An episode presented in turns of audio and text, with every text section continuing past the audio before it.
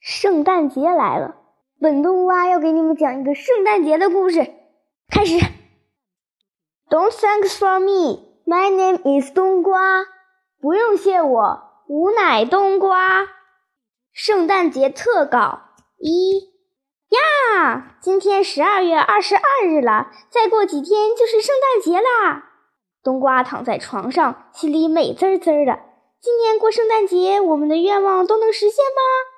冬瓜自言自语，轻轻打开了台灯，从枕头底下抽出一个本子，一页一页翻着，终于翻到了记录着小毛孩们圣诞心愿的那一页。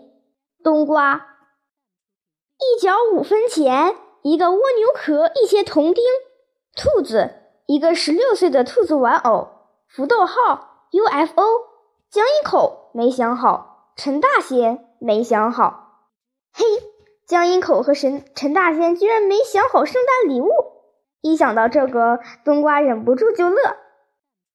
突然，冬瓜大脑里闪过一个念头：让我们一起去寻找圣诞老人吧！这个举动绝对有意思。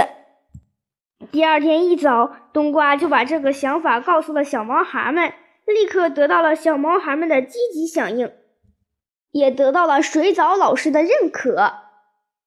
小毛孩们准备妥当，随即告别家长和老师，带着宠物们乘坐大鸟飞行器前往盛产圣诞老人的国家——芬兰和挪威。